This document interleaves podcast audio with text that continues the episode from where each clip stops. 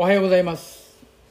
本日2回目4月28日えー午後12時21分になりました、えー今週からここは急激に気温が上がってきまして今現在こちらの温度で華氏80度日本的に言う28度。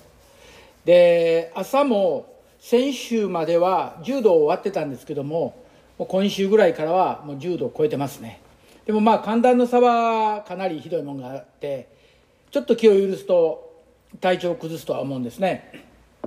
でそんな中で今日今午後ちょっとお話したいなと思ったのがここに来てるいや来てるじゃないな来てた選手たちの話なんですけどもね。で去年えー陸上選手再生工場私が持ってるフェイスブックの別ページですけどもそこに日本の一選手から連絡が来てでお話してて一度そっち行っていいですか？っていうことで昨年の11月に来たんですね、えーで11月の半ば過ぎから12月の頭まで約2週間ほどここにいまして一緒に練習したんです。でその時の私のその子の感想というのは腕振ってへんやんと肩やん腕どれなん？で選手的には腕は振ってるんです。でも私の目線から言うとそれは腕はなしに肩を振ってるから体の下半身がうまくローリングできてない。骨盤が流れてるからずれてあずれてるっていう言い方おかしいな。骨盤がひねれひねってしまってるからストライドがうまく伸びない。で後半になってくればなるほどそれが大きく現れてくるので走れなくなっちゃうんですよね。でそこから、えー修正かけていこうと。いうことで、まあ、腕の振り。ででも腕を振れ腕振りやって言ったところで選手は腕は分かってるのにでも実際問題振れないんですよね。でどうするかな考えたのがまず選手には肘使おう。肘。肘を使って大きく動かそうということで教えていったんですね、えーそうするとやはりこの子バカじゃないって。すっごく頭の切れる子ですっと理解できたんですよ。でバカという言い方はおかしいんですけどもその体の動かし方の理解能力の欠如してる子っていうのはそれができないんですよね。でもし今私があなたに対して肩どれ肘どれ腕どれって言ったら何言ってんのっていう言葉が返ってくるでしょう。もちろん分かってますよ。誰でもね。でもそれをじゃあその部署を動かしてみようやっていうことになってくると意外とそれができないんですよね。肘を動かそうって言ったら肘どれか分かってるのに。でそれを走る前に肘とはどこなんやっていうのを自分の手でタッチして感触をつかんであこれなんやっていう確認のもとで肘を振る練習を入っていくんです。で流しの時もウォーミングアップの時も常にそれは頭に入れてやってもらう。だからウォーミングアップはジョギングしますけどもその中でも肘を振るっていうことを考えながらジョギングする。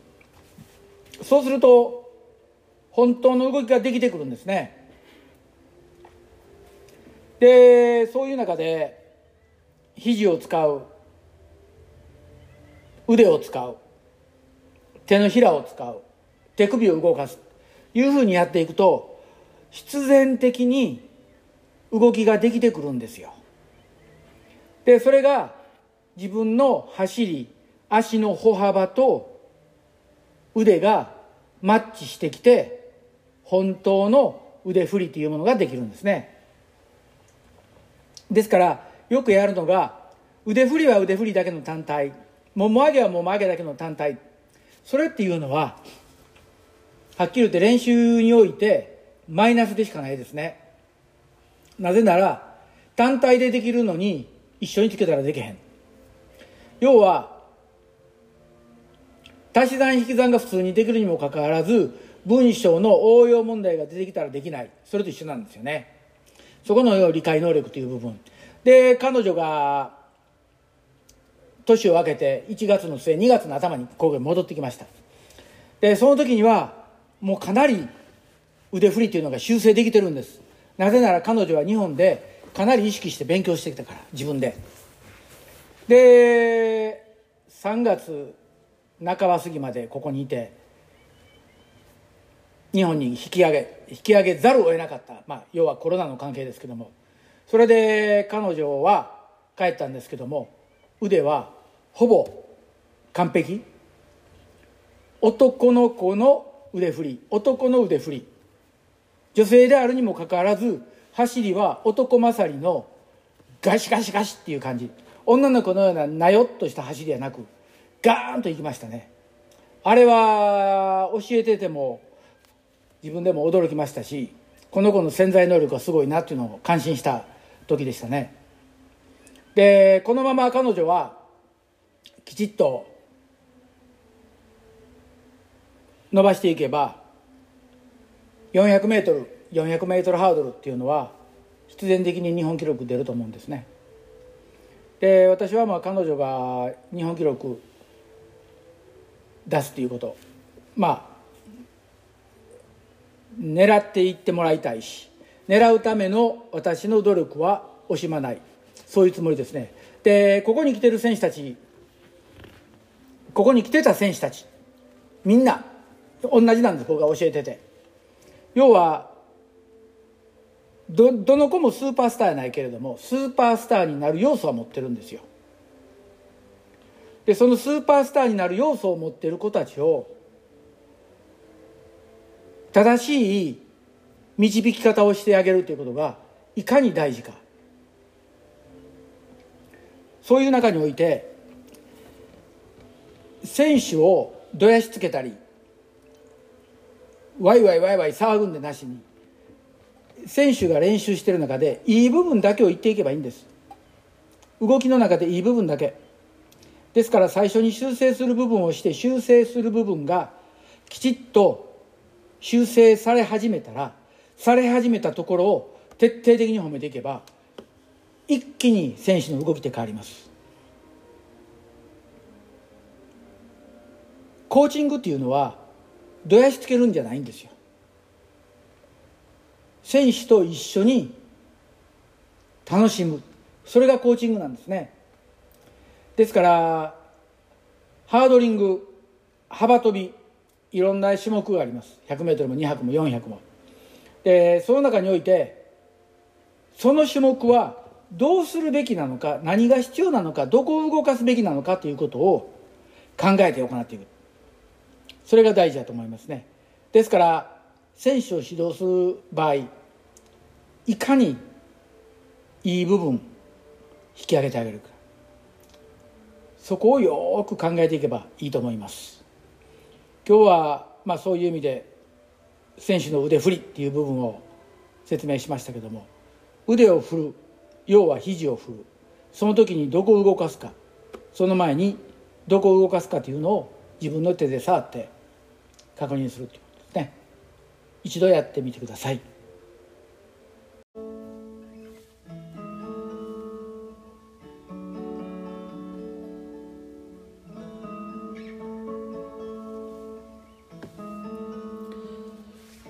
おはようございます。水曜日の朝6時ちょうどなりました。春が過ぎてほぼ初夏でもなく夏。昨日はここ33度までなりました。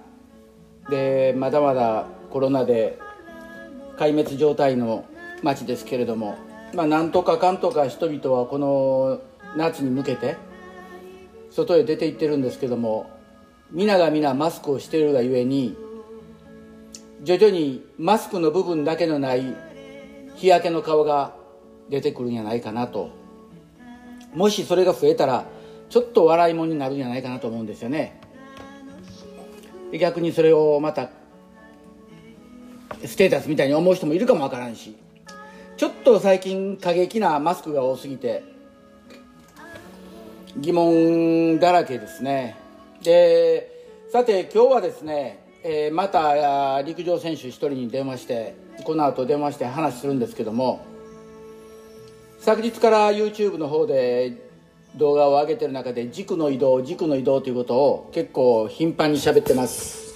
でその軸に対してやはりなかなか皆さん興味があるっていうのか今までそこまで軸のことを言う人がいなかったのかいろいろな意見をメッセージでもらえるようになりまして逆にそれも楽しいかなと思って今やっております。そんな中で今日はえー、幅跳びをやってる女の子じゃないな。女の子やないなもう。完全にうん。お嬢さんでもないしおばさんでもない。ちょっと中途半端かな。もしもし。おーい。もしもし、はい。元気？元気です。はい。うん今日の画像見ましたうんあんな早う走らいでええやろあ、そうですか。うんなんか落とし、落としたんですけど。うんちょっとガツガツ行き過ぎてたかなわかりました。もうちょっとためを持った動きで大きくゆったり走ってみなそれの方ええと思うわ、はい。でどんな感じ？今日本の状態で走ってて今コンクリートっていうかアスファルトかあれコンクリート練習ですか？うんそうです。どっち？アスファルトアスファルトで。黒いアスファルトだよなはい。あのねアスファルトの方がコンクリートよりええねんはい。というのはね、えー一昔前全天候トラックがはい。世に出た時はい。アスファルトの中にゴムを混ぜ込んで作ったアスファルトトラックっていうのもあったんやへえ、ああ。そうなんです。ね。とんでもないよこれでも。硬い。あの全天候に比べたら硬いけどもアスファルトに比べたら柔らかい。おうーん。走り終わったらスパイクの裏が真っ黒になったけど。うん。だからアスファルトの方が柔らかいことは柔らかい。あ、そうなんです。うんうん。コンクリートやっぱりがコンクリートってやっぱりガチガチやもんな。はい。だからコンクリート走るときはできるだけ分厚いシューズで行ってほしい、うん。なんかずっと分厚い靴履けなかったんですけど、うん。でも最近ちょっとあの分厚い靴履くようにして、うん。はい。そしたらだいぶ走りやすくなりました。それで慣れてくるとトラックに行ってスパイク履いた時に驚くほど走れるわ。うん、はい。うん楽しみです。で今のところまだ日本は試合の予定もないんだよなね、うん。どんどんなくなっちゃってて、うん。延期とか中止とかで。もう今季はあっても9月以降やと思う時？はい。で今日本でよく叫ばれてるじゃない。9月から新学期始まるっていう説が。あそうですね、うん。だんだんなんか。それはおそらく政府関係なしに県が先導でやるん違うかな、あうんもう今各県は政府を信用してないもんな、ーあそうなんですね。うん。こちらからも見ててももう日本の政府自体全然機能してないし何か言ったら文科省が出てきて何か言うけどもそれも意にかなってないし。はい。で薬一つにしたって厚生省がはっきりと決断出さないじゃない。はい。自分たちに責任来たらどうしようという責任を逃げることしか考えてないから。はい、うん。だからまあスポーツも一緒よなだからなんていうの？コーチ陣も自分に責任が来たら嫌やからっていう感じで指導するやん、うん、責任持たないコーチが多すぎだよな。はい、うん。まあそんな中でさ、えーこっち側で練習してたやんか。はい。こっち側で練習してた中で自分にとって一番大きかったの何？練習において。生活やないで。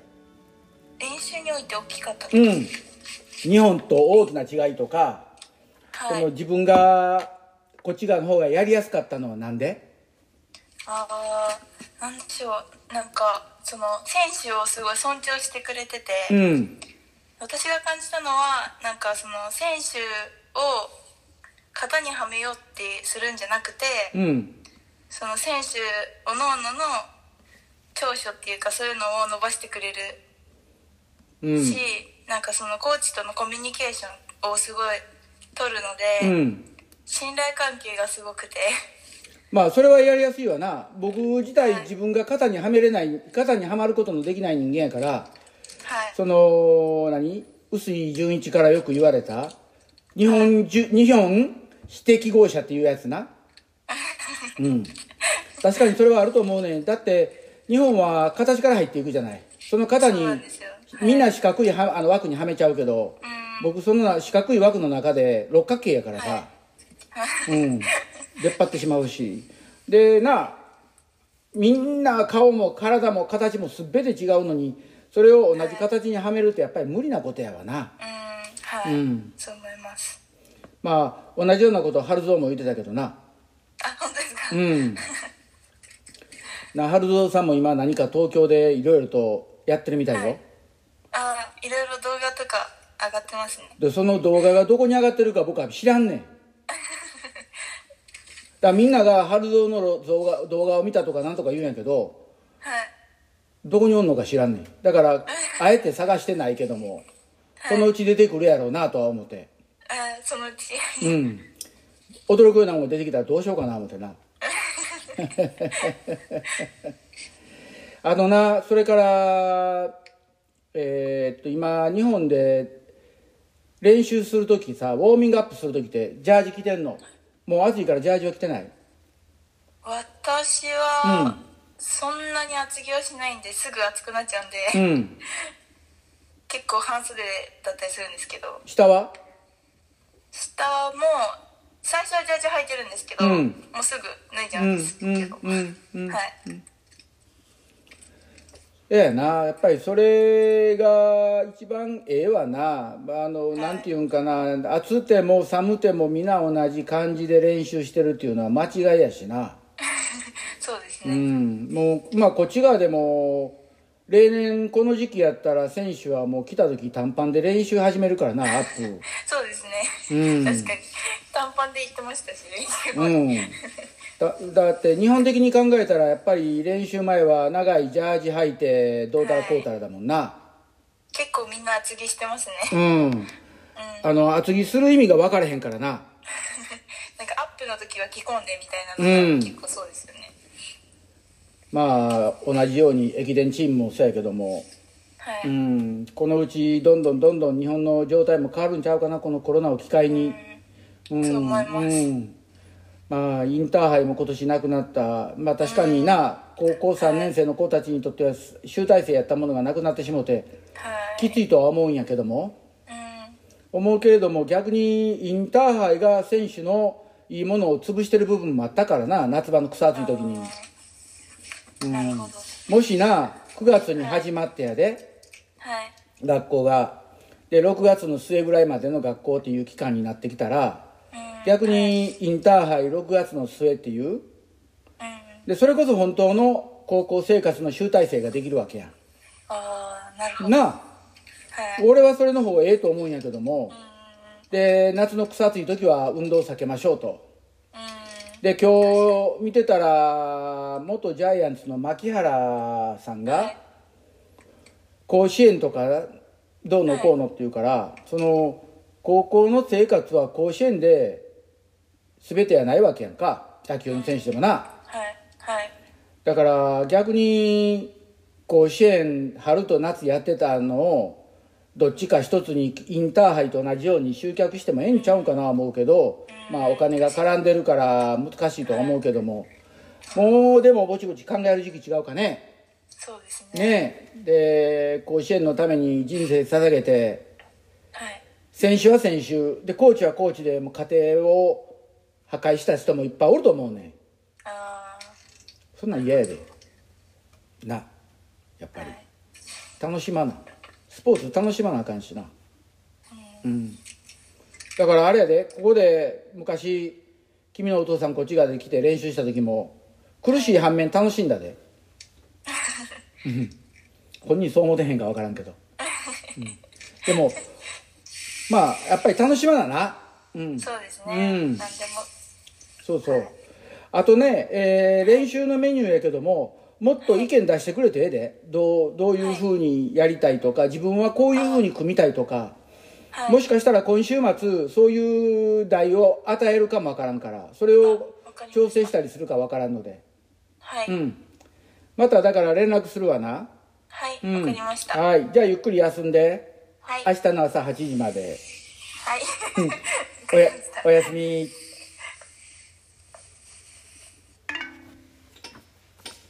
というような感じで、えー選手と話してるんですけども実は彼女のお父さんは現役の最後私がいたアメリカコロラド州ボールダーの方に練習に来てえー1ヶ月弱おったんかな3週間だったかな、えー練習しました。で一緒に練習したのがまあ私はコーチングでしたけども一緒に練習したのが当時幅跳びのナンバーワンだった臼井純一。まあこれが大変な人で本当に楽しいことをしました。でそんなこんなでまあ選手の意見を聞いたりしながら、えーもっとポッドキャスト上げていきたいと思うんでもしよろしければ、えー聞いてる方は YouTube 秀志岡本アルファベットでローマ字入れてくれれば出てきますし YouTube の方も見てで意見などどんどんどんどん出してください、えー本日午前中はこれぐらいで終わりましょう。ありがとうございます。